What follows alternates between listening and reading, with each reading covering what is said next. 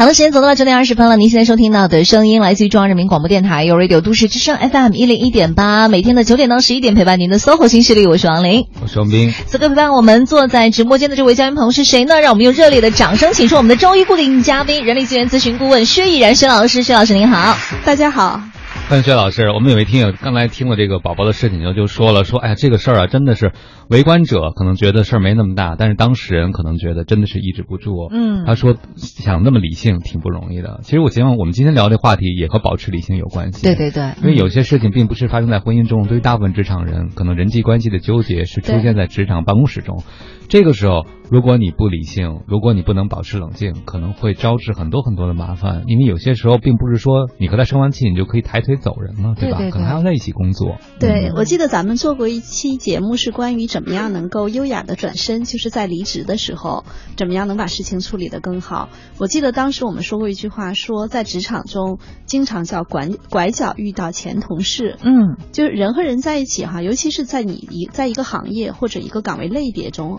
嗯，我们所说的叫六度人脉，其实现在在互联网时代都不用拐六度人脉。我觉得朋友圈把我们的所有的那个就是人际关系的网络暴露无遗。我昨天呃认识了一个小伙伴，他跟我说：“薛老师，我加完你微信之后，我发现你认识谁？你认识谁？你认识谁？我也认识他们。” 所以实际上在这样的一个情况下，就是我们的呃人际圈子其实现在越来越透明了。嗯，人和人之间的这种连接变得更容易了，不像过去，比如说我要是想认识汪冰老师，那可费了劲了。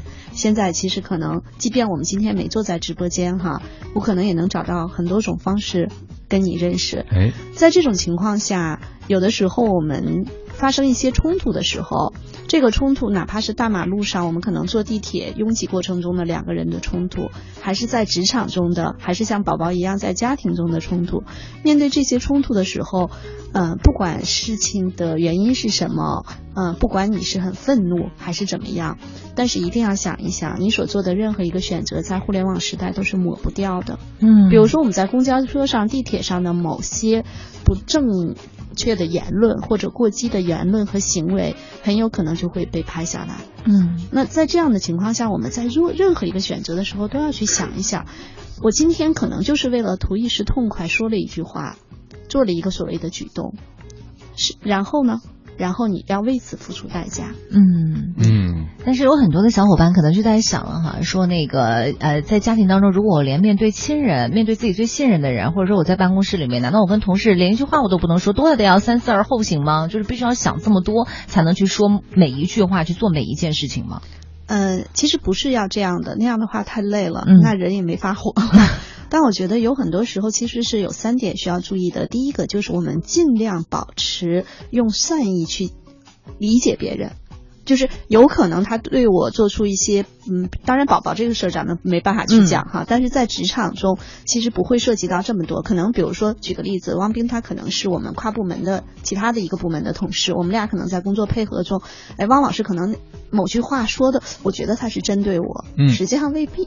就是我们用相对比较善意的方式去理解别人的动因，而不要把所有的人都变成假想敌。我觉得那，这样的话呢，可能你听哪句话都觉得特别累。嗯。第二呢，就是自己在说话的过程中，尽量用客观的事实去表述，而不要去夹杂太多的情绪。比如说，我说今天上午我在西传达室等了汪冰老师三分钟，这是个事实。如果我要说每次都是我等他。那这个里头就有很强烈的情绪是在抱怨，所以实际上有很多时候，我们尤其是比如说像我和汪老师关系还挺好哈，所以用这个话来说，但实际上在职场中，有可能你夹杂情绪所说的一些话，就会被渲染成一些其他的麻烦。嗯，所以很多时候可以去说事实，但是不要夹杂过多的个人情绪。第三点呢，就是关于办公室政治啊，不要把它想的那么可怕。人和人之间，甚至我还经历过，我们之间发生了冲突之后，反倒又变成好朋友的。就是即使一开始有矛盾的话，其实也没有关系，要学会去化解矛盾。对，所以矛盾不一定都是坏事情，因为人在矛盾的时候会暴露底线，对吧？对，而且后来发现我们俩一样，都是那个叫呃，为了事情可能很拼的人，嗯所以在有的时候，比如说时间紧、资源紧的情况下，我们都想把事儿做好，所以可能产生了一些冲突。哎，事后发现我们俩其实是一类人，冲突了之后什么事儿都没有。所以不要把办公室政治啊想的，就是你把它想想复杂了之后，那日子还过不过啊？嗯我们算一算。一天在办公室，可能早晨九点上班，到下午六点、嗯五点半、六点下班，你有多长时间都是跟大家在一起？如果要是心情特别的不舒畅的话，那这日子真没法过了。嗯，像王林刚才问的问题，我觉得其实也蛮重要的。很多刚入职场的朋友都说，你们那些东西都过时了，是吧？那属于你们那代人的。我们觉得我们这代人都是更年轻、更直接的。就是我要把新鲜的血液注入到你们当中。对我说话就是很坦诚的，我觉得这没有什么呀。我觉得你们那顾左右、顾顾七七八八看那些人的脸色等等，你们那太麻烦了。但我会发现你，你会发现一件事情，因为我们是不一样的人。不管进入什么时代，都会有一件事儿，就是薛老师刚才讲的，你说完一句话，每个人的理解是不同的。对，我觉得现在小好多小伙伴会觉得说，我说的这些很明白啊，嗯不会有任何问题啊，但是他就忽略了人和人之间的差异。对，然后人和人一旦出现差异，现在不就那句话吗？一言不合就拉黑吗？对对对，还有，其实我就来举个例子，就是嗯包括刚才薛老师说那句话，我在西传达室等了你三分钟，这句话每个人说出来感觉那是完全不一样的。哎嗯有些人语气可能是就是直接看着你，我在西传达室。等了你三分钟，就是 这种感觉，可能跟跟每个人说话的这个性格就不一样。他这个对典型的是，就这个王林、呃、扮演的这个角色，就是有很强的怨气。是，就是他可能每个人表述，但是也有些人可能他就直接说我在西传达室等了你三分钟，就是很正常的表述。可是对方会觉得说，哎呀。他的意思是在埋怨我吗？我让你等三分钟怎么了？就是可能在对方的心里面已经埋下了一个小小的仇恨的种子了。就是我觉得这跟每个人的性格可能还是不太，还是可能会有一些关系的。嗯，对，所以就人和人之间差异就注定了在一起工作和合作的时候，在一起交流的时候，哪怕在一起聚会的时候，都会有一些你可能没有想到的是所谓的矛盾、隔阂或者纠结出现。嗯但是像徐老师刚才讲的，你不要害怕这件事，因是这是存在人类社会存在的一部分，对对对对，躲是躲不过去的。其实，在办公室政治这件事情，我觉得第一个，你不要把它看得跟洪水猛兽似的。嗯，我们经常开玩笑说，有人的地方就有江湖，有人的地方就有基于人的特质不同所产生的一些我们看起来叫矛盾、叫冲突、叫不理解，但是实际上有很多时候就是人的思维特质和他的一些个性的差异。嗯，那么还有一点呢，就是呃，我们说不要去怕他，嗯，但是呢，也要学会用更好的方式去保护自己。嗯就是我呃前两天我遇到一个小伙伴，我觉得他也挺有意思的，他跟我讲了他几次换动工作中。呃，我我我说话比较直白，我当时跟他说：“你又掉坑里了吧？”他就给乐了。嗯，他是把那个事情理解为是办公室政治，但实际上在我的看法中，他不是办公室政治。嗯，首先在我们在一个大集团里头，你去做岗位轮换的过程中，你一定要想，当你从 A 部门轮到 B 部门的时候，B 部门的领导可能跟你原来的领导的风格非常不一样。嗯，你是不是要先想自己用什么样一种调整的方式来适合这个部门、适合这个团队，而不是要想说我还用原有的模式。所以他会觉得是办公室政治没有站站好队哈，但我觉得很有可能是他自己没有做一个在岗位调整过后的工作风格上的调整。再有一点呢，就是当你遇到一个新部门领导的时候，你一定要想说，我得让他了解我。嗯，就你不要想当然，我觉得现在有很多小伙伴，他们就会想当然，觉得你应该了解我。对我就是这样啊，我也没有什么。对呀、但是你想没想过，凭什么你让别人很快的就了解你？而你通过什么样的方式展示出来的你的能力和特点，让别人欣赏和信任你？我觉得这是需要一个过程的。但是有很多小伙伴就觉得啊，还需要这样啊？事实上是人和人之间是需要交往一段时间，然后才能达成一个信任关系的。对，就是等于说，当你把自己推到别人面前的时候，你要附赠一说明书，关于我的正确打开方式，告给别人。九点二十九分了，我们稍微休息一下，来听一首歌曲。大家有问题的话，可以通过微信跟我们联系。Do you hear me? I'm talking to you across the water, across the deep blue ocean, under the open sky. Oh my, baby, I'm trying. Boy, I hear you in my dreams. I feel you whisper across the sea. I keep you with me in my heart.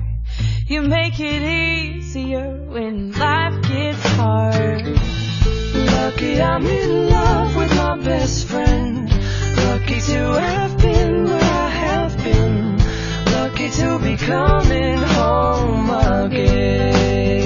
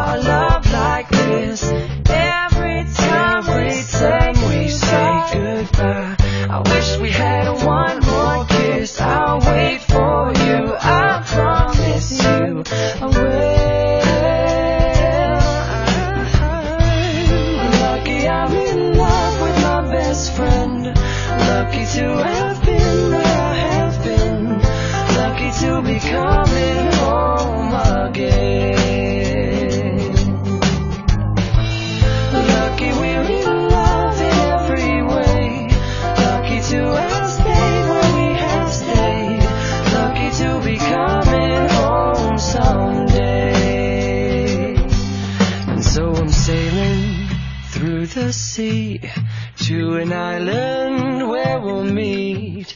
You'll hear the music, feel the air. I'll put a flower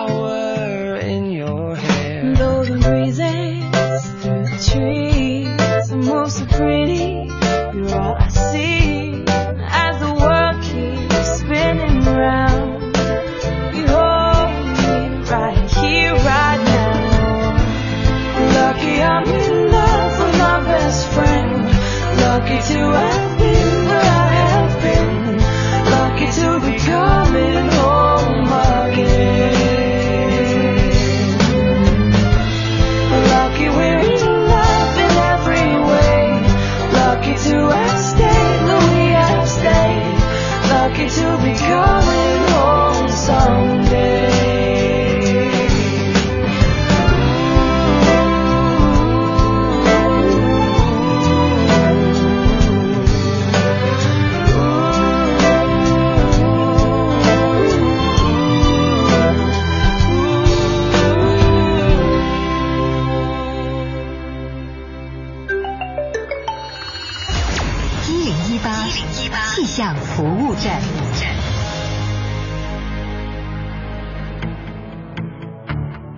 各位好，欢迎来到一零一八气象服务站，我是中国气象局的天气点评师吴迪。新一周的第一天，北京以阴雨凉爽开了个好头。毕竟这种告别闷热的天气，我们已经盼了好久。那目前来看，今天白天北京仍然会是阴有阵雨的天气，随后呢会转为多云，偏南风二三级，最高气温会小幅回落到三十度左右。今天夜间多云转晴，南转北风一二级，最低气温二十一度。下雨时道路湿滑，能见度也不好，外出时一定要注意交通安全。再往后看，明天呢雨过天晴，气温会出现一度左右的小幅回升。不过很快，周三、周四雨水会再次现身，这次伴着雨水而来的还有明显的降温。我们预计周三、周四的最高气温会降到就只有二十五六度，凉爽依旧。来关注其他国际大都市的天气情况。今天白天，上海会奉献晴朗天气，最高气温三十五度；香港、澳门有暴雨，最高气温接近三十度。其他像是新加坡、吉隆坡，今天都会下小雨，最高气温也会在三十度上下。而曼谷在小雨天气里，最高气温仍然会达到三十四度。那北京今天是阵雨转晴的天气，二十一度到三十度。好，以上是吴迪在中国气象局为您发回的最新气象信息。我们下时段的一零一八气象服务站再见喽。繁忙的都市需要音乐陪伴着十里长街，平淡的生活，听听我的广播，每天有很多颜色。都市之声，生活听我的 FM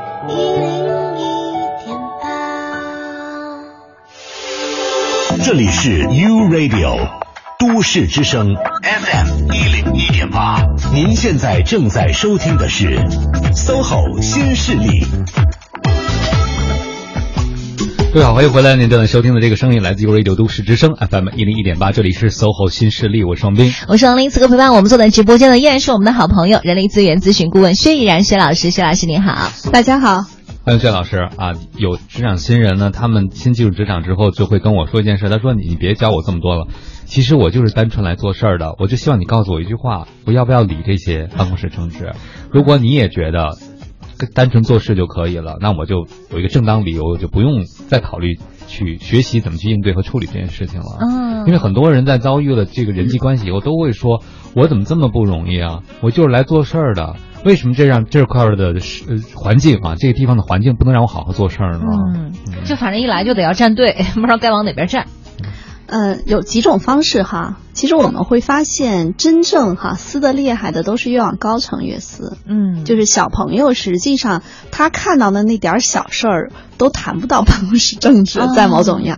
呃，基本上到总监再往上的级别，就是那个司，就是你根本看不见的，嗯没有没有硝烟的那个战撕。争，嗯 呃，其实，在小朋友眼里头，我们所看的办公室政治太小了，嗯就是特别特别小。这些事情完全可以把它理解成是，啊、你怎么样更好的跟其他人相处，嗯其实都上升不到办公室政治的那个程度。这个特别好，就是怎么更好的和别人相处。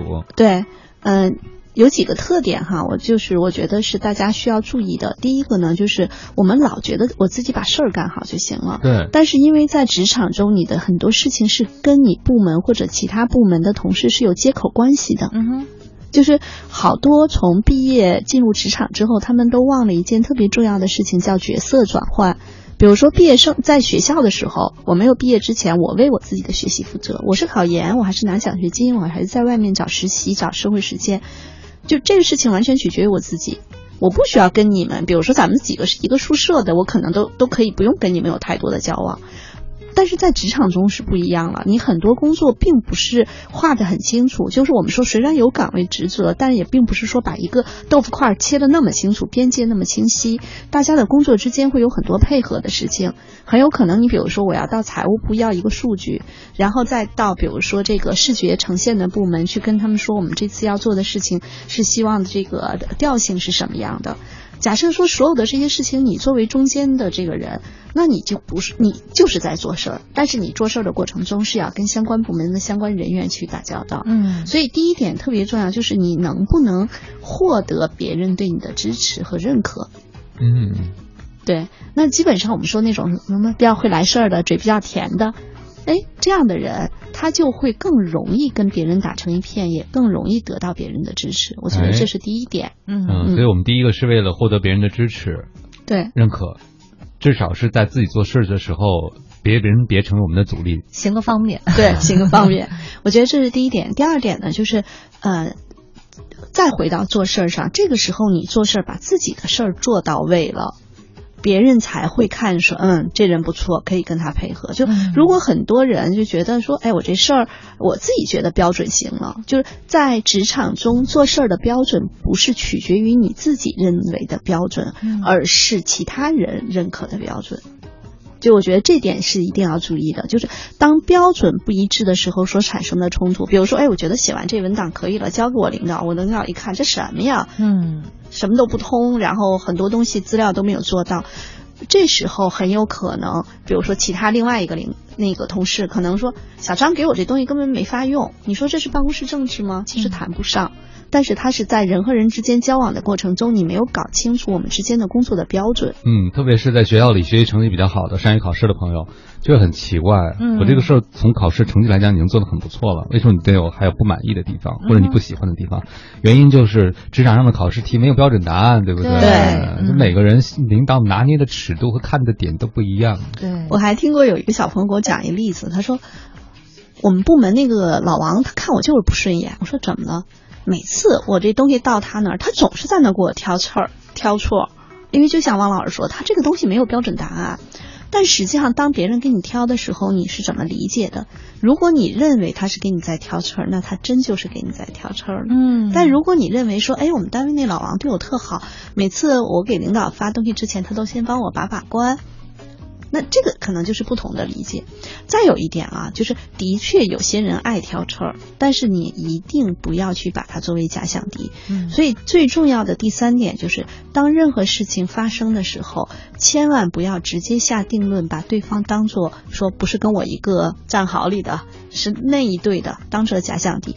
当你在职场中把很多人当成假想敌之后，你在这个公司或者你以后在职场的路就越走越窄了。嗯那就真的都变成敌人了。对，您说完以后，我想起了我一个朋友，他以前在一个部门，部门领导就属于那种三观特别正、特别积极阳光，然后也没有什么私心。但是这个部门发生一些结构调整之后，他被安排到另外一个部门了。嗯在这个部门里，正好是他领导的反面，哦，就是私心比较重，呃，然后可能对大家脾气也没有那么好，有点颐指气使的感觉等等，基本上就是他的前任领导最反对的管理风格。嗯这个现任领导都有，他一下就觉得，为了表示对上一个领导的忠诚啊，我和他三观是一致的，我就就死看不上这个领导，我为什么要跟他配合他，好好说话？他就老觉得其实那个领导并没有针对他做什么，因为那个领导对部门所有人都这样，嗯但是他就觉得有一种这个惩奸除恶的感觉，你知道吗？就是他是那一个主公的忠臣是吧？对然后来到这边来了。他就觉得说身体上就有反应，我就没有办法亲近，在他给我挑毛病的时候，我就会有特别强烈的一个反反应。嗯，因为如果你对一个人有看法，他跟你说一句话，和你没看法的时候，肯定感觉是不一样的，对不对？甚至会觉得他话中带话。嗯、对对对，你会觉得针对你，所以他搞自己很难受。但我觉得可能没有注意到徐老师说的那一点，那个领导其实一开始并不知道你是来惩奸除恶的，实际上是你自己看不惯人家的时候，你对人家的一些行动、反应、表情，嗯焕发你的领导可能最终针对你了。对，对，还有一点就是在职场中，我们不可能遇到跟我们三观完全一致的人。嗯就是如果你身边有，比如说十个小伙伴，如果他们跟你三观都一致，那我觉得可能你们都是从另一个星球来的，不是地球人。克隆人，对，嗯很有可能他这个是存在我们说叫，而且三观不一致这事儿也很难说清楚。在这种情况下，我觉得尽可能的，我前两天见了一个朋友，我就觉得他有些事情哈、做的特别好，因为我最近在做那个一个行家的访谈录，我做了好，就是我们其实有很多人，我会发现是这样的，专业人士都有一个特点，就是如果你不够专业，我不带你玩儿。嗯就好多专业人士都有这个特点。然后，呃，我认识的这个朋友，他主要是讲一些跟创业有关的话题。然后我在跟他交流的时候，我说那一定会有很多不靠谱的创业项目找到你，对吧？因为现在大家说创业这么热的时候，对他说他尤其是做跟教育有关的，本身教育的创业项目就特别多嘛，而且有些真的不靠谱。我说那你会不会拒绝掉这些来找你的这个约谈？他说一般来说他不会拒绝，因为在他的概念中说，也许他的项目，呃，就是按照投资人的角度说，可能现在还不成熟，嗯没有投资的价值。但是我们不要轻易的去否定人家这个东西到底靠不靠谱，因为很多事情。呃，一个好的产品也好，一个好的商业模式也好，它是自己有着自发成长，它有个自循环、自优化、自自成长的过程。嗯他说：“我尽可能做的就是去支持他把这个事情朝着往成功的那个路径上再推进一小步。”哎，他这个启发就对我特别大，我就觉得，其实我们很多时候在跟人相处的过程中，你跟我说一个事儿，我说这事儿没可能，就我是先下下了一个定论。包括我们在部门之间，或者呃本部门同事之间的配合，也经常是这样。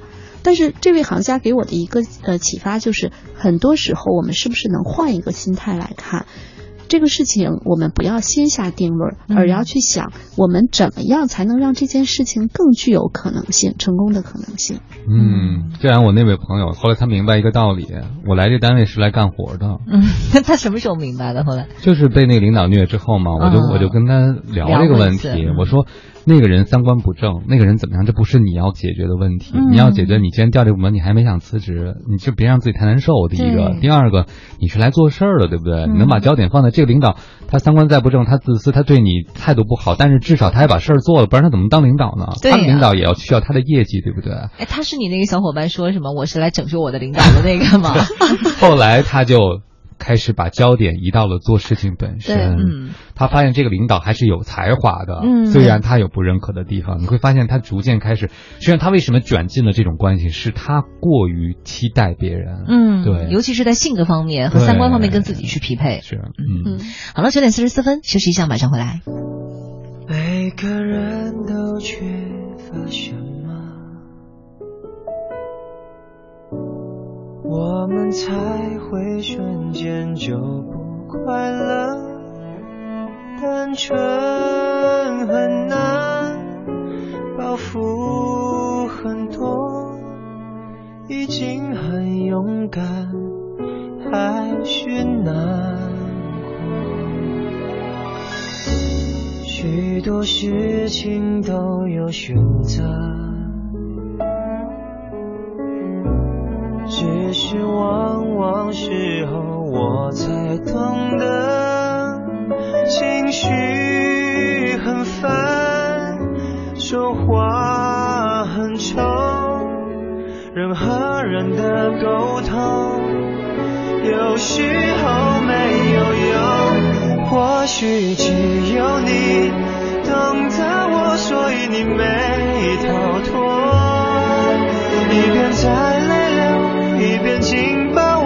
小声地说多么爱我。只有你懂得我，就像被困住的野兽，在摩天大楼渴求自由。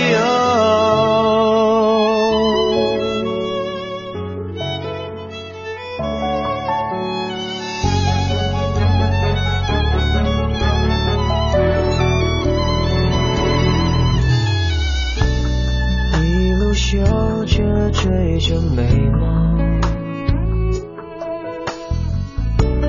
爬上屋顶意外跌得好重，不觉得痛，是觉得空，城市的幻影有千百种。就算爱也会变冷的，可是现在抱的你是暖的，我不晓得，我不舍得，为将来的难测，就放弃这一刻，或许只有你。你没逃脱。一边在泪流，一边紧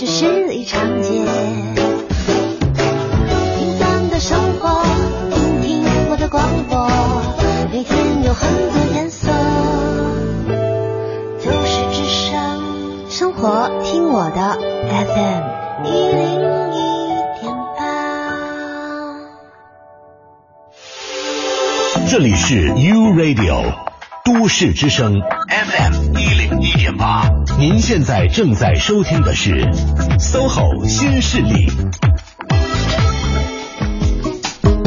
好的，时间到了九点四十九分了。您现在收听到的声音来自于中央人民广播电台有 Radio 都市之声 FM 一零一点八，每天的九点到十一点陪伴您的 SOHO 新势力，我是王琳我。是王斌。此刻陪伴我们坐在直播间的依然是我们的好朋友，人力资源咨询顾问薛毅然薛老师。薛老师好，大家好。哎，我看我们有位朋友问了一个经典的问题啊，他说他最近去一个创业型公司，创业公司并不大，就十几个人，但是他发现他进去以后呢，气氛怪怪的。嗯，为什么他觉得气氛怪怪的？因为很多人焦点都在他身上。为什么焦点在他身上呢？因为除了 CEO 以外，还有一个负责的人，也是个创始的小伙伴，两个创始人意见是不一致的。哦所以现在希望他，嗯，你们懂的，嗯让个泰，站个队。嗯嗯对，还有一种情况我也见过特别多，就是大老板可能觉得现在这个部门的总监不太合适，所以在没有经得这个总监允许的情况下，招了个副总监。哦，哇哦，那这副总监在不知情的情况下进去之后，就哇，就会发现这个。还有一个像这个小伙伴说的，也是所谓的要站队的问题哈。那嗯、呃是站队这个事情其实是有风险的，嗯，任何选择都有风险，可以这么讲。但有的时候不得不选择，对吧？对，嗯，因为你觉得在这种说，哎，我哪队都不站，我在中间，但是实际上你没办法在中间，嗯嗯就是你没得选，因为你到那个里头就两队，你没得选。在这个时候你去选，我觉得基于两点，第一点，你看的确看三观，你更愿意跟什么样的人在一起。工作不合适，咱还可以换，嗯，但是我至少要选一个我认同的人。我觉得这是第一点。第二点，如果两个人的价值观就三观方面你没有区分出来，说两个人都挺好，因为有的时候在办公室政治啊，打着引号的这种政治是两个人其实都是好人，只不过他们对于公司未来的发展的方向，包括一些经营策略上，可能是基于个人特点和思维特点可能会有一些分歧，并不代表是一好一坏，没有好坏人。在我的概念中，好人坏人这事儿如果分的话，那还是小时候看电影的时候，所以不用去分好人坏人。那如果三观方面你发现区分不开，那你第二点是看哪个人的风格，你会更愿意跟他相处。嗯嗯如果你觉得，哎，这两个人的风格也没有什么特别大的区别，那你至少还可以再选一点，你认为他们谁更有成长的空间？嗯嗯，我觉得可以递进这样来去选。这个小伙伴应该会从胡小实话中有自己的反思和收获哈。其实我问这个问题的原因还有一个私心，就是我前一阵去开一个策划会，这策划会是我一个朋友请我去的，然后我知道开策划会的还有一波人是他不喜欢的一波人。啊，然后呢，他们就说到了一个点子，这个点子其实我内心从我的角度来讲，我是觉得他不喜欢的人说的是更对的。哦，那你怎么处理对呀、的呢？对啊，所以他们就会问我说，因为我是局外人，他们喜欢听听局外人的意见嘛。但是我明明觉得我朋友的对立面说的是更有道理的，啊，然后我当时就给我嗯，你怎么办？喝茶水啊，啊，你就没有说太多。我说了说了，嗯嗯 我就先喝两口茶水，先想想该怎么办。然后我就先说了一下，就是我对这个问题的理解是什么，就是说这个难题该怎么解决，我的看法是什么。然后我会觉得说，我先说的是我这边的小伙伴，就是请我去的他，我觉得他说的有道理的部分是什么。然后我觉得，但是这里边可能会出现什么困难，但是我会觉得，如果是那种解决方案，可能会规避某些困难。但最终我不知道是我最后里外不是人啊，我也没太注意这件事情。但是我就发现这是一个不可避免的，你知道吗？对对对就哪怕是专业问题的探讨，如果双方是有对立关系的，你在表达专业意见的时候，都可能会无意中就掉到某个坑里。坑里，嗯呃，汪老师说到这个例子，我的感受应该是特别深的，因为我现在作为独立咨询顾问，我经常跟企业，而且我们讨论的都是一些人的问题。哦，比如说，我们讨论绩效，其实肯定会涉及到不同部门的人员。你比如说，他可能是根据不同片儿区分的，那这个绩效目标怎么定啊？那大家可能会问说，哎，徐老师，那这事儿你怎么看？那其实这里头你看着坐着那么多 VP，实际上每个人都有自己的叫势力范围。嗯、对啊，但是基本上，我在这种时候，我是会拿出来一点，说我把他们都当做萝卜白菜，就我不太会考虑他们每个人。这就是叫第三方顾问的价值，就在于哪儿呢？我跟他们之间其实是没有任何，呃，过深的交往的。我只是就就我在做第三方顾问的时候，我更容易就事论事儿。嗯，但是如果我是里面的一个人力资源总监，我说话可能就不能这样。嗯，对。但是即便就事论事儿，我也会用比较温和的方式，就是把每个人尽可能照顾到。嗯，就是我基本上不会矛头指向某一个点，就我只有跟大老板私下里聊天的时候会特别直白，那话就跟那个往外扔石头似的，简单粗暴是吧？简单粗暴，因为它有效。对。但是只要是在会场上，我就会稍微注意一下分寸。我记得当时我有一个客户是这样的，他们会涉及到一个工作如何划分，然后呢，这两个部门呢，其实他们是交集的两个部门。那我们我其实已经知道了，大老板是希望这件事情有另一个部门来牵头，但是大老板也不好说，嗯，因为大老板说完之后，就好像打击了另外那个部门，嗯，对吧？他就让我去开这个会。我就明白了，他其实是让我去说这句话，嗯，但我会很温和的方式去对待，我就会说，哎，我说在这个特定的阶段，我觉得可能这个用这种方式去做有什么什么好处，同时也给这个部门的那一项工作腾出来什么什么样的一个空间，嗯、就是看话怎么说。观点的表述一定是可以在表达你明确观点的同时，适度的去照顾双双方的感受。嗯，所以就是善意的套路，对不对？对。嗯，所以肖老师，您一定有一个习惯，去哪个单位都自己带水，要小心哦。哦下次是不是还得再带个银针？好了，九点五十五分了，我们也来听一下萧敬腾的这首《到处都是爱》，送给大家。整点过后，我们马上回来。人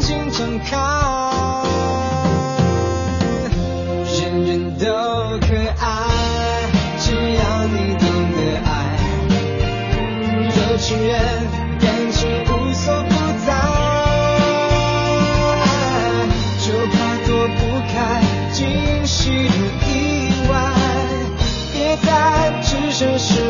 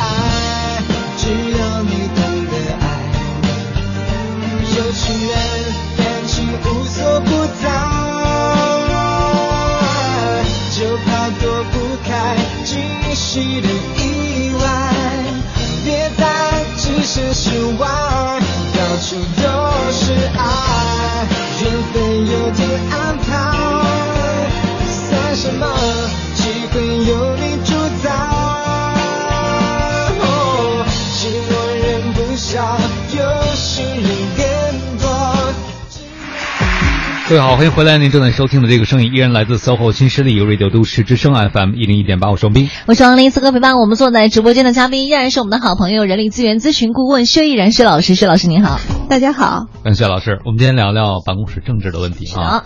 哎，有的朋友进入自己的公司或者企业之后呢，他们会有一个心态，想学么学么哪个山头比较大，哪个山头人比较多，哪个山头的债主比较威风。嗯想想自己呢还是不安全啊。如果能找了一个组织，就组织内的小组织，会觉得比较安全，所以他们想通过这种方式获得安全感或者找到靠山。您怎么看这样的行为呢？嗯呃，这个问题让我想起我大学刚毕业。我刚毕业的时候是第一份工作是在高校里面当老师，当时我们同期一共去了七个女生，嗯就进入到这个单位，俗称叫七仙女儿。啊，然后我们当时是有两个系主任，一个书记。我会发现，在我们七个人中，会有几个人快速的选择了站队。我那时候比较傻，我是干保活的持中立吗？哦，就光干活。嗯就我实际上是属于在这方面，嗯，就是因为刚毕业，没有人去给你讲嘛，然后也也没感觉，就不知道。嗯比如说，我印象最深刻的是，我们当时有一个同事，他每天早晨会给我们另外一个领导买早点。哦，嗯在这事儿的时候，我我现在回想起来哈，觉得好像我我那时候挺傻的，但是到现在，如果让我再回去，我还是做不到，因为可能我就不是那样的人。嗯嗯就有很多时候你知道未必做得到，是因为他跟你底层的价值观有可能不一致。嗯所以我当时就嗯没有想那么多，但在那个年代比较有意思的，其实到现在也是一样。你知道领导喜欢什么样的人吗？领导喜欢能干活的人。对，嗯因为领导就像刚才王林说的，领导也要业绩，他也得把活干完了才行。嗯我们当时我记得我们几个一入职之后就有一个我们的内部的一个工作，呃，那个时候也没有电脑嘛，都要去手写，我写字还不错，然后做事情比较快，也比较认真，然后脑子反应也比较快。所以后来我们系里面就是会留两个人，在我们七个人中选了两个人，呃，去做这个系里面的一些工作。我是偏教学的，那个同事是偏学生工作的。那在当时的七选二中，很多人认为你是胜出了，很多人一看机会嘛，给了你就你所谓胜出了。嗯、那这个时候一定也会有人会觉得，就是只要有比赛，有人胜出就有人眼红，这个太正常了，它就是正常的人的，我们叫它动物本性。本性嗯对。然后那时候自己没觉得是什么，你觉得你就干呗，领导赏识你就去干呗。干到第二年的时候，就会发现有一些问题，就是肯定会有些人对你的那种工作上会有一些叫不配合，包括实际上当时我不知不知不觉中其实也归属了一队，就是我会跟我的直接领导走得更近，嗯主管教学的系主任走得更近。但还好，我们那个里头，其实现在回想起来，还是那句话，有人的地方就有江湖，一定他们之间也会有一些，呃，小的斗争，只是没那么的严重。嗯，只要做事儿，因为在最年轻的时候，你只要把事情做漂亮了，所有的人还是喜欢能干活的人。嗯嗯，后来大概到第二年做完了之后，我后来就不再做这个工作了，也是当时遇到一些小的困难。这些困难在我看来，它未必是办公室政治，而是一些当时自己太年轻，在一些人际冲突上没有把握，就是自己不愿意再去费劲去把握这个事情。那我就把教学工作做好了就行。嗯，回想起来，这个事情是一个就印象比较深的，就是我们所说的站队的问题。在我的概念中，有的时候不是你去选择你站哪队，而是看哪队领导选择你。嗯，哎，所以小伙伴别想多了。但就你最最去站人不一定要你的是吧？最重要的是你能把工作做好，因为不管哪个领导上任，他都需要干活的人，就像您说的。对你呈现出来你的特质和优势的时候，有人会要你的。嗯，否则的话，你光往歌去贴，也贴来贴去还是边缘化的小兵。嗯，但凡你虽然没有站队，但是你会做的事情别人都不会做，嗯每所有人还都是需要你，这可能是更重要的靠山，还是靠你自己，是不是？对，我觉得薛老师这就其实是给我们的一些就是自认觉得自己情商比较低的那些小伙伴哈，其实也是鼓了把劲儿，就是你把自己手头上的事情做好，其实比你就是卯足了劲儿，我想着怎么样去站队，去在这方面去绞尽脑汁儿，可能还会好一点。就刚入主场的时候，其实你没有那么多的政治可以去斗的。对，而且你也没有什么太多的选择权。嗯，其实，在我看来，哈，在职场中这么多年了，我自己是体会比较深的一点，就是你一定要让自己的能力和实力越来越强。其实，所谓的政治，政治其实是一个权力斗争。那在职场中是什么权利？其实是话语权。嗯，你话语权取决于两点，第一个，你在不同的职位上，话语权是不一样的，对吧？即便大家都是总监层级的人，也并不是大家话语权都一样哦。嗯，有些人可能，嗯，对，虽然他的职位是相同的，嗯对，话又说回来，可能我们经常在很，因为现在做独立咨询顾问，在很多企业中去跟他们的老板在交流的过程中，我们不知情的小伙伴说，哎，我们那个张总啊是跟我们老板一起创业出来的，他在我们公司已经有十五年了。嗯然后我心里呵呵，我为什么呵呵？就是他们都是不知情的，嗯他们真以为跟老板创业出来干了十五年的人，他的话语权就更大吗？嗯，未必，未必。什么样的人在老板那儿话语权更大？嗯，有就是能力的有能力，老板认可他能力，信任他人品。我以前一直说一句话，他们觉得我这句话挺有意思的。最大的权利叫建议权。嗯你去想，各层级都是建议权是最大的。比如说，汪冰是我们的副总裁，汪总，我是他下面一个总监。我说，哎，汪总，您看这事儿，我有三个方案哈，A、B、C，我建议选 C 方案，嗯您看呢？嗯汪总说，行，就是 C 方案了。嗯这时候看起来是汪总做了个决策，但是是你三选一是吧？对，是我已经建议权，对，嗯其实还有个地方案更好，我根本就没告你。举了个例子哈，就最大的权利其实是建议权，但是他为什么会呃，就是我的建议他会采纳呢？实际上他是信任我，嗯所以其实，在职场中，他信任我的人品，信任我的能力。很多时候，小伙伴啊，在办公室政治中，不要掉在政治的漩涡里头，还是要想办法让自己的专业能力各方面，当你能力更强的时候，你话语权更强，你升职加薪的机会更多。嗯在这种政治中，你即便是在这个政治漩涡中，有可能，呃，你被干掉了，嗯但是你还有其他的出路。嗯，哎，否则也许你什么都不能干，只占山头帮人这个当啦啦队被人看上了，但是你离开这山头你怎么办呢？嗯对不对？一样是很危险的。嗯，但是我曾经真的遇到过一些比较奇葩的事情哈，就是包就是像是战队，呃，我我是新到了一个环境，举举个例子啊，新到了一个环境，嗯然后汪老师是我的直接领导，嗯然后其实呃，薛老师应该是你的领导，应该是汪老师的领导，嗯就是你再上一级再上一级领导导。然后我先到这个办公室完以后的话，薛老师先跟我说了一些事情，就过来跟我说，哎，小王啊，啊，你刚刚到我们这边来，我跟你说一些什么什么什么什么事情啊，就聊聊。然后我手机就哔哔响了，响了一下，我当然也也没怎么看。然后这时候我突然发现王老师好好像在朝我使眼色。就点了一下头，然后让我看一下手机，然后我就赶紧看一下手机，然后上面写了汪老师给我发来的一句话，写着“不要听他胡说八道”。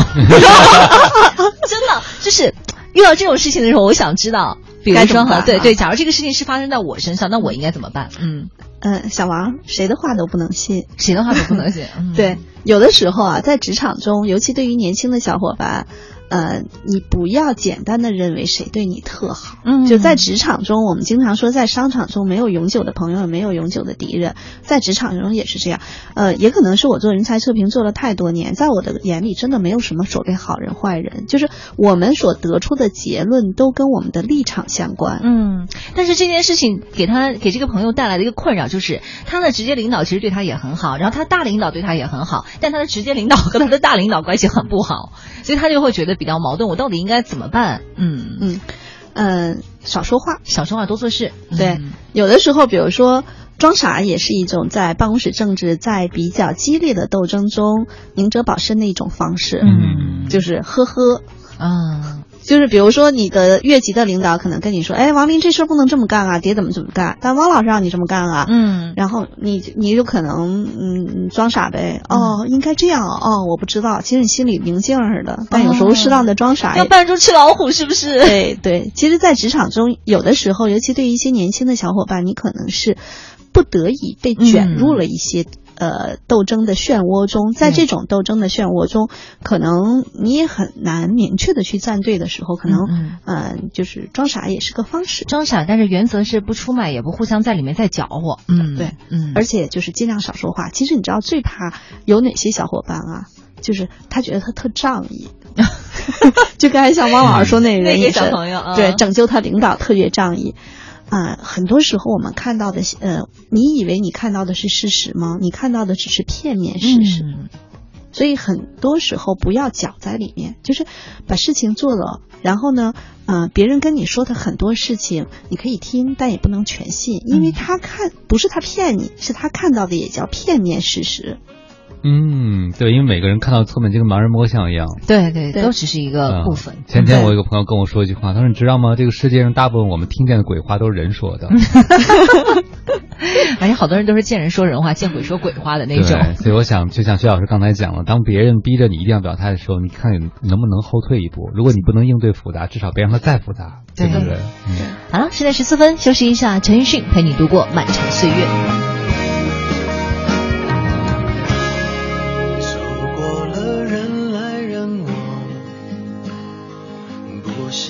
也得欣赏，我是沉默的存在，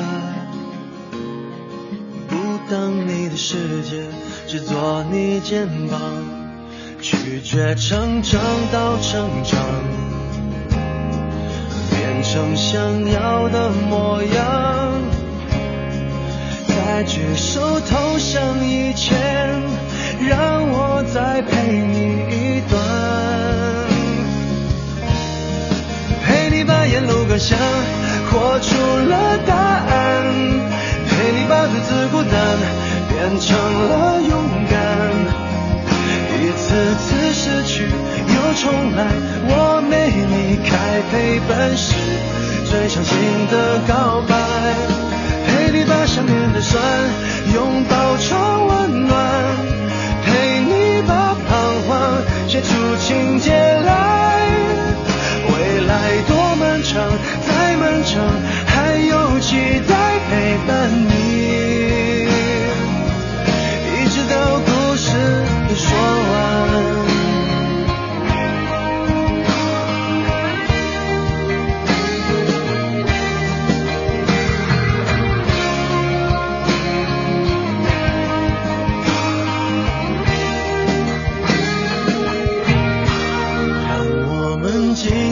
分享，此刻难得的坦白，只是无声的交谈，感觉幸福，感觉不孤单。陪你把沿路感想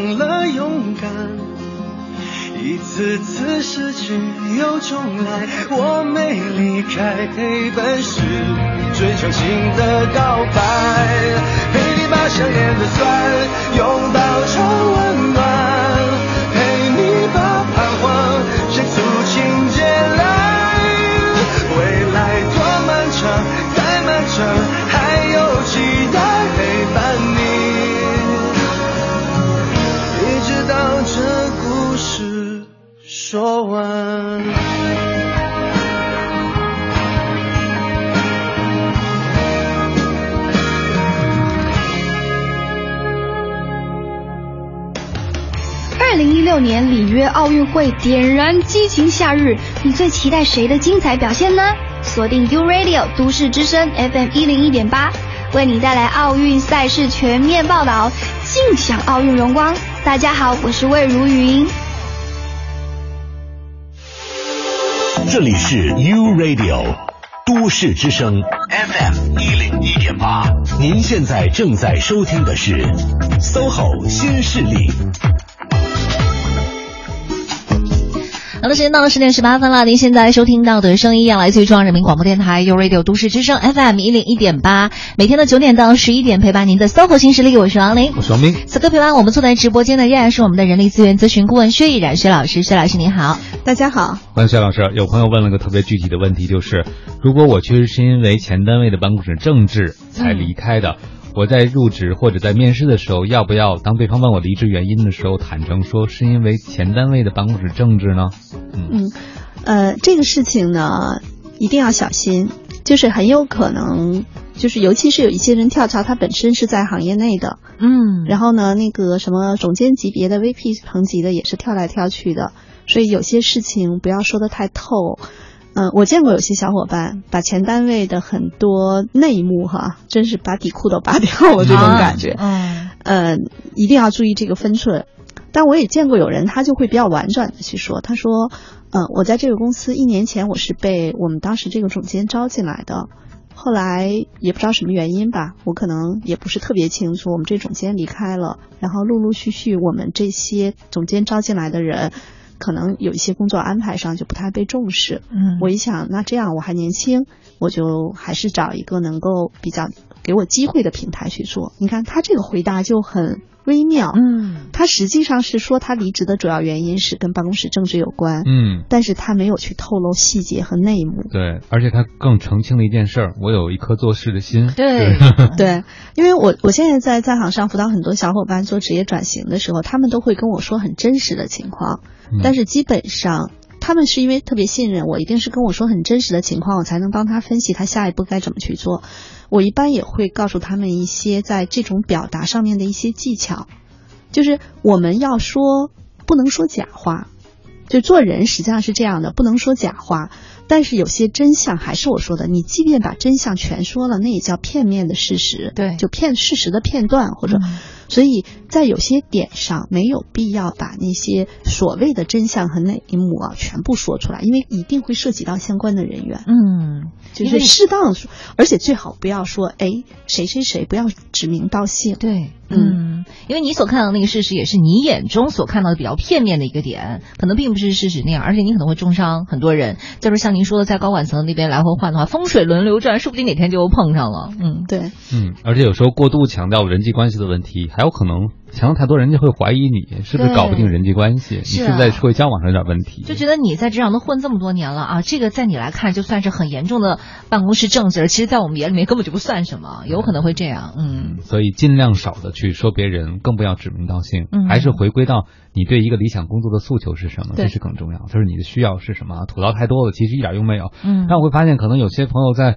呃跟别人吐槽的时候，发现对方眼睛睁大了，你知道吗？嗯、然后他就有说的欲望，对，他就觉得他的信息好像对对方有价值，价值对对对，对，但是这个价值是很危险的，对不对？是的，嗯，不要换取这样的。对，因为实际上，你像我们做顾问的时候，其实是能够获取到很多个人和公司的一些真的是很底层的信息哈，很就是大家会跟我们说很多。但基本上，像我们是通过职业训练的，就我们的职业操守是说，即便我在广播里讲的故事，如果这个故事是对当事人来说是不利的，我一定把这个故事已经包装后之后再说。嗯因为还有就是，我们就跟那个嘛，呃，如有雷同，纯属嗯虚构虚构。就我们一般来说，也不希望所有的这些事情是对当事人或者对某些人产生一些不利的影响。所以基本上，不管是在外面做培训也好，上广播讲故事也好，我们都会要注意一点。我也希望大家要去注意一点，因为这个时候你要想到，你可能讲的某一个故事或者某一个段子可能会伤害到其他人。嗯嗯，没错。包括在办公室也是这样，就是千万不要去八卦很多事情。嗯你比如说我我我是属于那个，嗯，在这点上来说可能挺有意思的，我的观察能力特别强。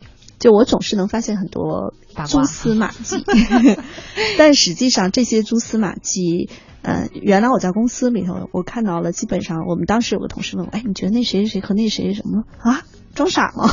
就有时候学会要装傻，因为如果你也会心的一笑，那有可能这话再传出去就变成你说的了。嗯，但是嘴长在别人呃呃身上啊，这个你也管不着啊。就他万一就是说，所以你的呃那个薛老师的意思就是说，不是口口装傻就可以。还有一个就是呃转换话题，嗯就当别因为当别人说起八卦的时候，对，就是嗯、呃我也遇到过有些小伙伴，他说他说我们单位就是有有一个那个女同事，每天中午拉着我吃饭，就跟我嗯说、各种八卦各种八卦，而且他其实他也慢慢发现了其他同事对这个女同事敬而远之敬而那个远之。他是个新同事，他最开始不知道嘛，他说。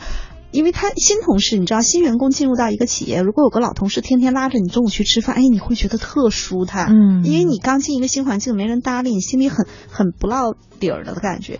然后他就觉得这大姐特好。后来他发现大家都不跟这大姐在一起，因为这大姐呢不仅套他的底儿，哦还把公司里的一些其他的底儿，反正就就嘴上没把门儿的。嗯然后这小伙伴后来就问我说怎么办？我说。你就说你减肥中午不吃饭，也不要跟大姐一块儿吃，就要慢慢的远离她远远离她。因为像这样的人，你知道他有个什么习惯吗？他在你这儿找不着出口，他自然就去找其他的出口了，让他忘记你吧。嗯，他嗯但他一定要找到一个出口是吧？嗯，对。而且大姐看他殷切的眼神，可能会让一些职场新人认为大姐和我很亲近，其实不是这样的，大姐只是看到了你的某种利用价值，是不是啊？我觉得你是一个比较好的垃圾桶，可以来吐吐槽，可以来说说八卦，对，跟你一起分享。通过你的吐槽来确认他对某些人的看法。嗯啊嗯这样当然你对别人的看法，有可能大姐就会二传手啊，哎必然会二传手的。对嗯，所以一定在职场中，我觉得不要去，就是尽量啊，就尤其是说到一些人的时候，嗯嗯，不要不要去去说太多。就我们会发现，真正在职场中比较聪明的小伙伴，他会采用叫旁观者的状态。嗯就大家在一起聊天的时候，你看吧。他可能他自己，比如说我们中午一大桌桌人都在吃饭，他在吃饭，然后他呵呵笑一笑，然后接着吃，然后最后呢，就大家都说，你看他就是个吃货，每天就盯着周主出来的。但其实心里边明白着呢，是吧？对，而且比如说他要说，他可能也会说娱乐八卦，他不会说公司八卦。嗯呃，即便说娱乐八卦，其实有很多时候你也是在，就我们又说到宝宝这事儿哈，宝宝这事儿实际上我们看昨天朋友圈都炸了，各种各样的呃公号说各种各样的事情。我看过一篇公号，我觉得他说的挺好的，他说我们每个人对这件事情的看法，其实都揭示的是我们底层我们所认同的价值观，嗯，对。所以有些事情，嗯、一般来说，我经常会跟大家说，当然这个可能也太太累了哈，就是，但是你慢慢训练一下是能做到的。你做每一件事情，说每一句话，在正式场合说出去的时候，你想一下，你这句话说出去了，这件事情你办了，是个加分儿还是个减分儿？嗯就是我们自己在，我有一天突然很神奇的想到，我们从一出生到我们离开这个世界，我们一生都在打一个游戏，这个游戏可能是在另一维的空间中有人在看着我们，给我们做积分，但实际上我们的每一个动作都是有积分的，有可能这个地方你是损失了几分，这个地方你又加了几分。做人做事儿的时候，想一想，我做这件事情是不是能给自己加一分，而不要去扣五分。嗯而且我觉得说话说还有一个原则，特别是在单位里，你就要想想这个话，你当面敢不敢跟对方说？嗯嗯就是你背后嚼舌根的这话，对你当他的面能不能跟他说出来？如果你会觉得这件事你打死你不会当面跟他说，你最好也别背后说，是吧？对嗯还有一个就是有很多现在小伙伴特别爱吐槽公司，哎，我们公司特变态，哎，我们公司那个什么什么什么就特别爱。呃，基本上我也会建议大家啊，就是不要不要跟同事去八卦这些，嗯就是痛快了嘴，有可能你留下了一些证据。就是祸从口出，永远都是对的。对，特别是现在在办公室上着班就可以吐槽领导啊，领导浑然不知啊，因为我们有网络沟通工具啊，随时就截屏啊，然后怎么发呀，然后去那边上面开着会，可能下面几个人就坐在这儿拿着电脑在吐槽那个正在发言的领导，这是常事儿。嗯但是极有可能就发错了或者被别人截屏了，被别人知道了，这这真的有可能。我已经好几个朋友发错过类似的信息，在不同的场合、不同的地方，就是因为吐槽别人。对，就比如说我心里面想着要吐槽汪老师，我想跟薛老师吐槽汪老师，直接发给汪老师了。对，经常的哈。对也也因为这个，我们现在这个分享欲比以前旺盛很多。以前得忍嘛，忍忍到没有人看到我们的角落里。哎，王磊，我跟你说啊，呃 现在不用了，随时都可以啊。但是我觉得这个其实对很多职场专业人士来说是个危威胁，是个坑。嗯，对，其实可以训练自己，当然这个也挺有意思的，就是好多话我在脑子里说，就我自己跟自己说说，完了之后，然后就嗯，叫这什么月后祭坟的方式，哎，自己跟你们你们有没有在微信里面跟自己聊过天儿？你去跟那个文件传输助手聊吗？不是啊，有一个哎，我微信里面通讯录里有我自己哎，都有啊。对啊，都有自己嘛。啊然后我就会经常自己跟自己聊天儿，就是很好玩的，好想看看截屏啊！这样就永远不会发错。十点二十八分了，我们也稍微休息一下，来自于汪峰的一首《你走你的路》。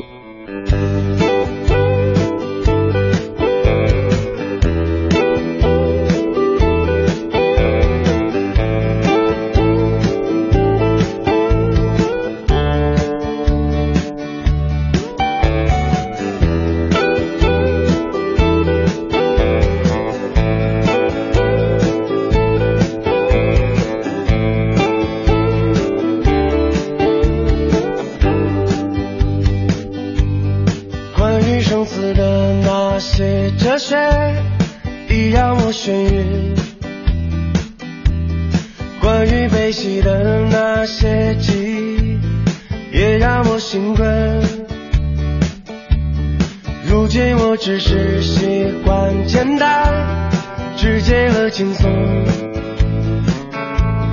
正如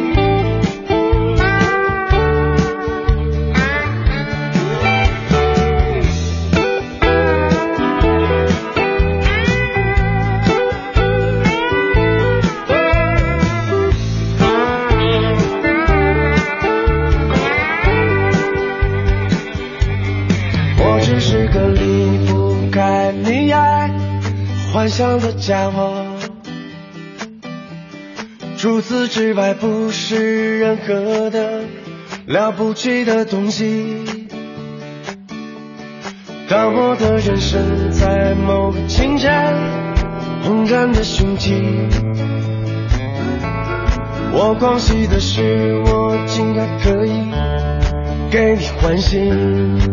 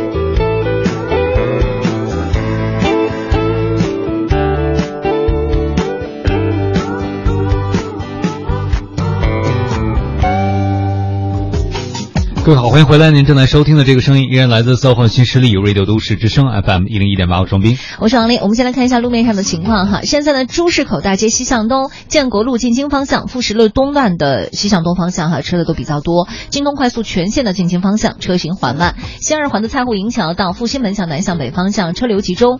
东三环的分钟寺桥到国贸桥南向北方向车子比较多。机场高速尾沟到四元桥进京方向车多，还请各位耐心等候。感谢我们的路况编辑张局哈，也欢迎大家继续的回到我们的节目当中。此刻陪伴我们坐在直播间的嘉宾依然是我们的人力资源咨询顾问薛毅然薛老师，薛老师好，大家好。欢迎薛老师。哎，我们都说呢，这个办公室政治哈、能够保持自己的独立，不去陷入其中是最好的。但是不陷入其中，前提是咱先得知道坑在哪儿和漩涡在哪儿，对吧？嗯咱可以不去上山头，但得知道这个山峰在哪儿，山谷在哪儿。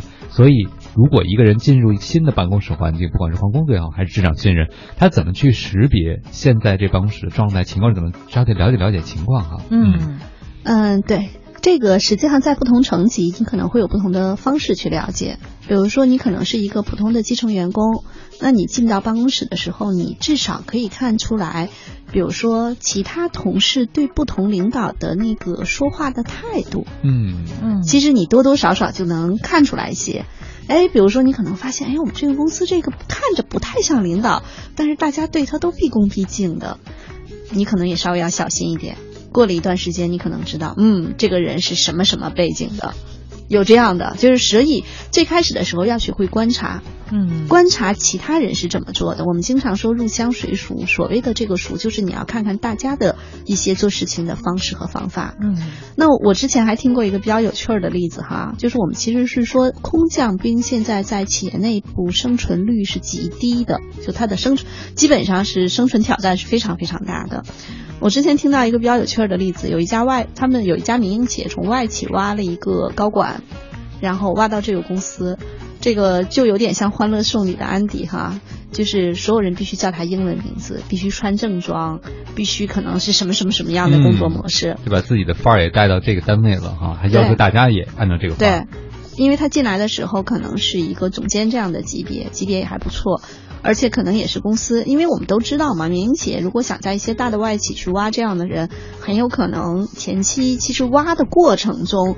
给了这个候选人超好的那种感受，嗯，就是啊，我们特别重视这块的工作，哎，我们特别认可不然为什么要，从大船跳到相对小一点的船上？对，他就跳过来了。跳过来之后，他就真以为自己要把所有的那些好的东西带进来，但实际上他很快就落入到了办公室的一个政治漩涡里头。嗯因为实际上我们并不是说哪种管理模式好，哪种管理模式不好，因为作为一个已经有十多年这个历史的一个企业，它实际上已经形成了一个它原有的一个模式，就相当于我们经常开玩笑说两个人结婚，你会发现要想改变彼此的某些生活习惯。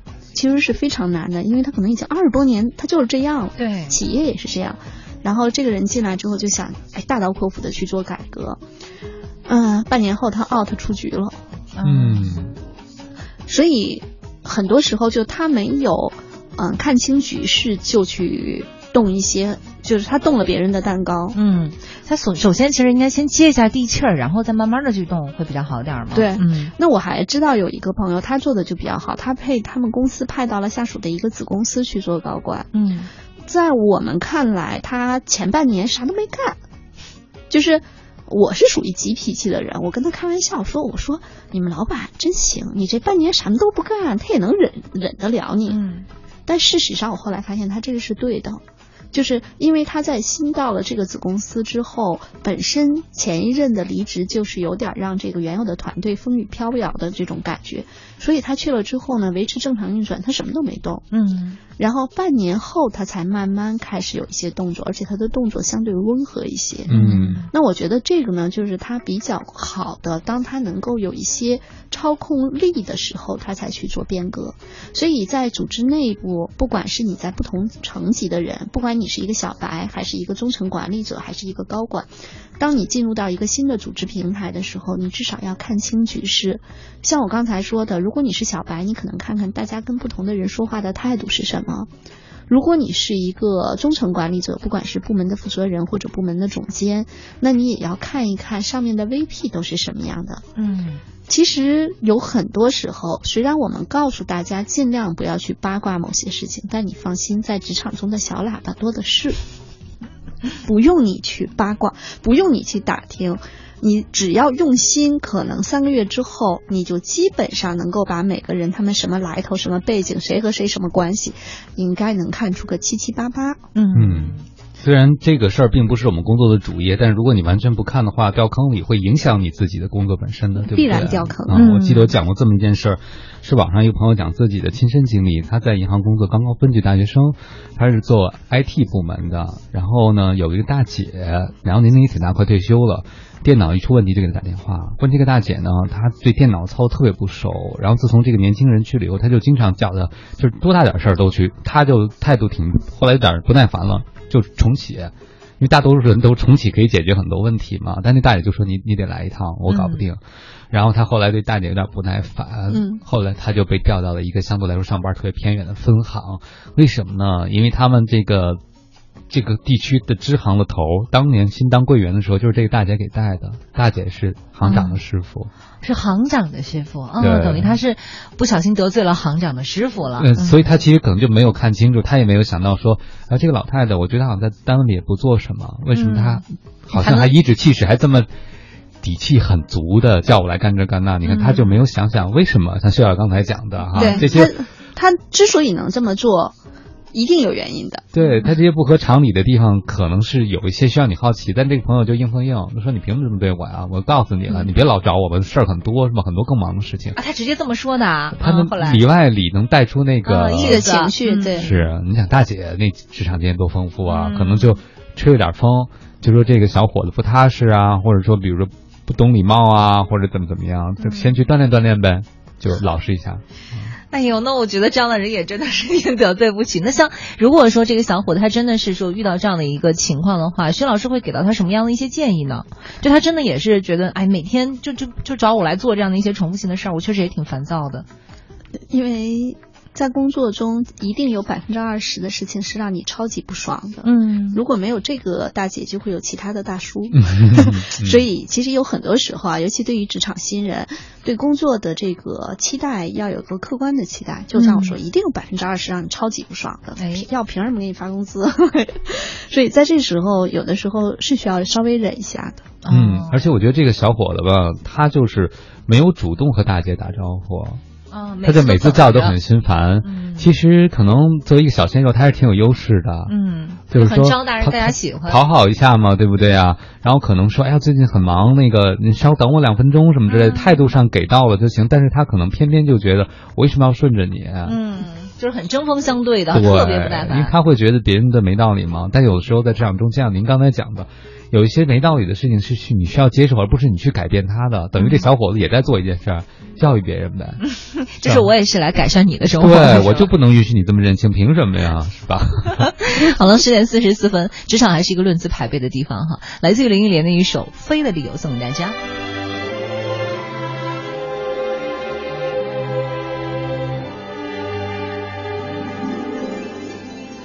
如果这个时候窗外有风，我就有了飞的理由。心中累积的悲伤和快乐，你懂了，所以我自由。你不懂，所以我坠落。如果这个时候窗外有云，我就有了思念借口。爱引动我飞行中的双翅，你回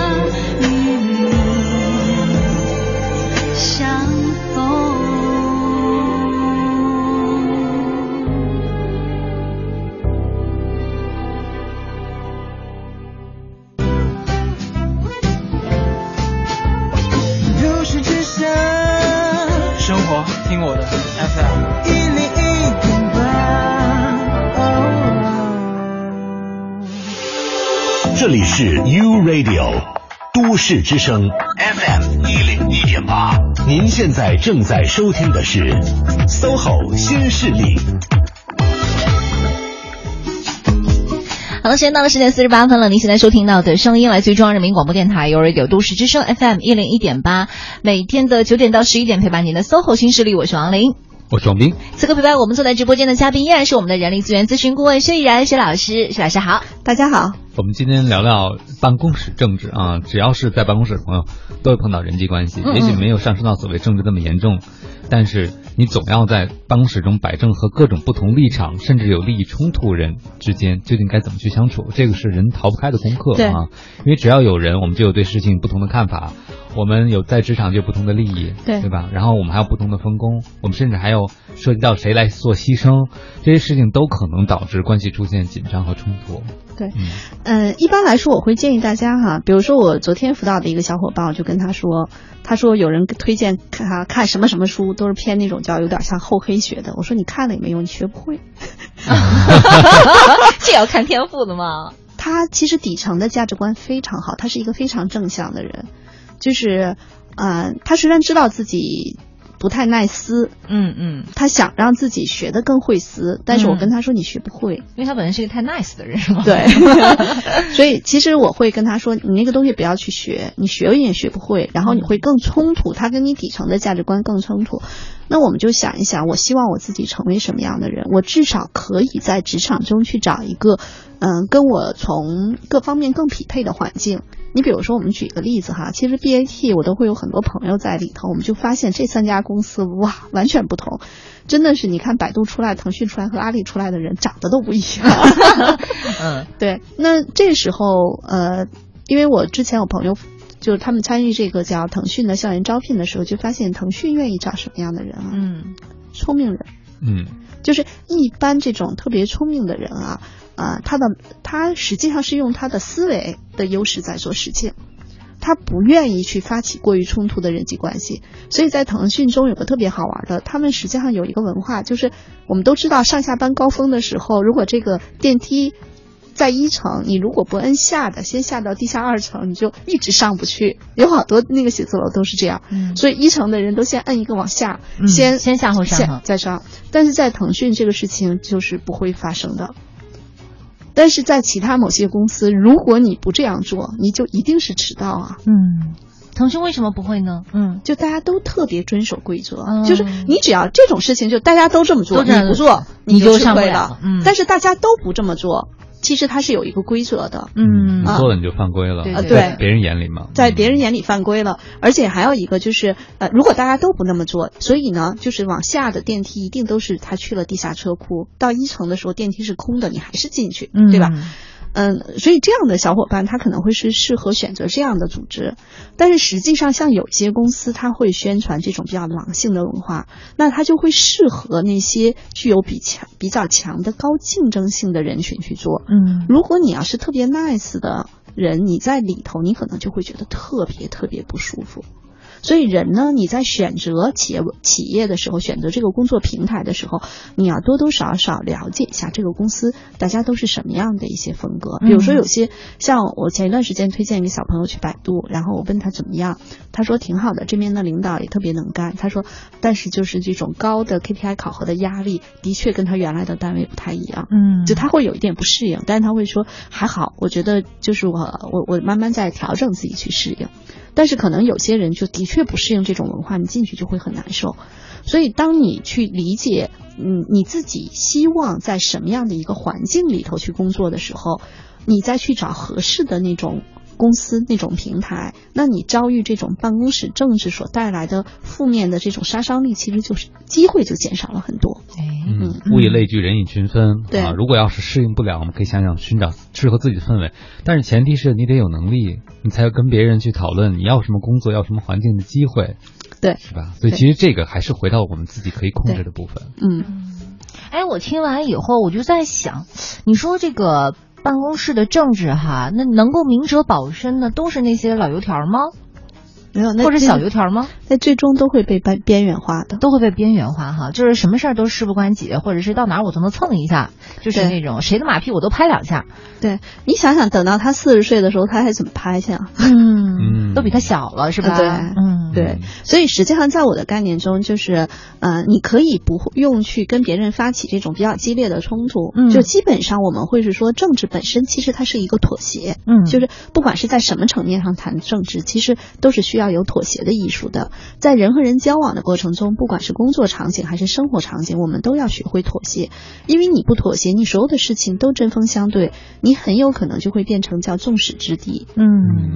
所以很多时候，呃，你想说做黄花鱼儿去溜边，明哲保身，那你最后一定是边缘化的。明白了，嗯但是做事情的时候，比如说我，比如说我跟汪老师，可能我们是不同部门的，这件事情可能我们争得面红耳赤，可能是说，啊、因为一件事情在资源分配上，甚至可能我们都在抢一个人，嗯，类似这样的事情。但是实际上最终可能我说行，汪老师，这次我不跟您争了，嗯，就这事儿，或者说汪老师求您了，这次您就让我一次，下次有事儿我帮你弄，行，我让你请了，嗯，对吧？但实际上有很多时候，有很多时候其实是需要我们看起来有点像，呃比较江湖的处理的方式，嗯但实际上是需要的。嗯嗯，呃，其实我觉得今天我的一个最大收获就是，很多年轻小朋友会说，那我们要不要学一点后诙谐？就是像刚才徐老师讲的，对我们要不要学点技术啊？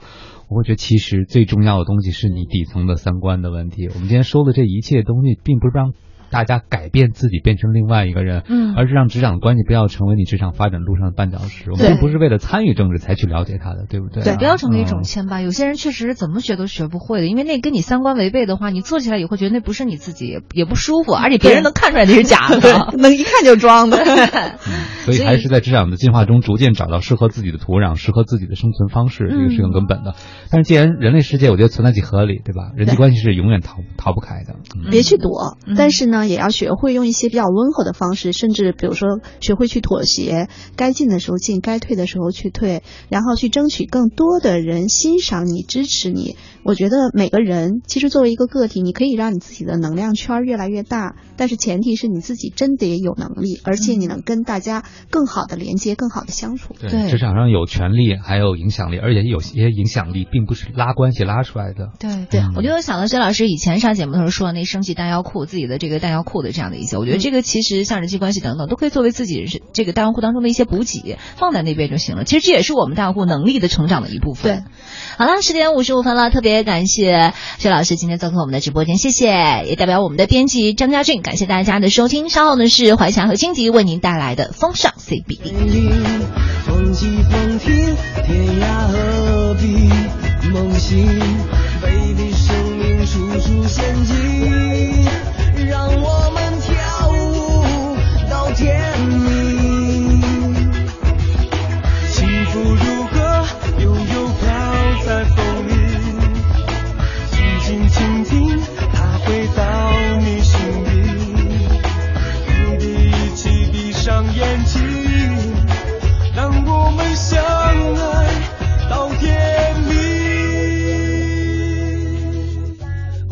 向前走。